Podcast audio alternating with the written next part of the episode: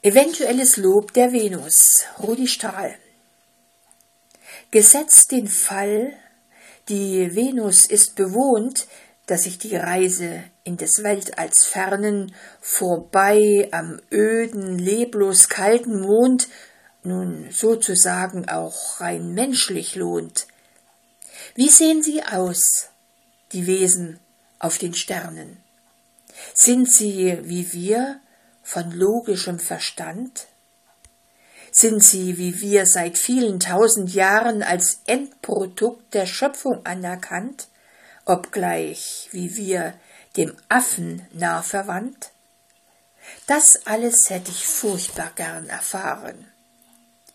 Sind sie quadratisch oder kugelrund? Mit Hörnern ausgestattet? Mit Geweihen?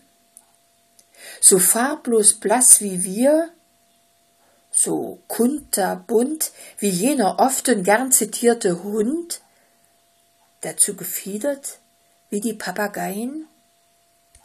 Ihr Dialekt ist mir zunächst egal, doch möchte ich wissen, wie die Leute leben, ob sie wie ich, der Erdbewohner Strahl, gehorchend den Gesetzen der Moral nach einem friedlich braven Dasein streben.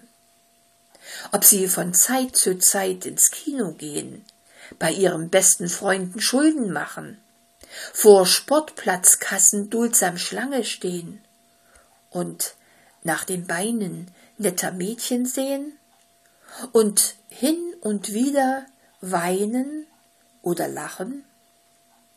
Vor allem aber wüsste ich herzlich gern, ob sie im Guten oder noch im Bösen auf ihrem heimatlichen und so ferngelegenen glänzend hellen Wandelstern die Venus-Menschheitsgrundprobleme lösen.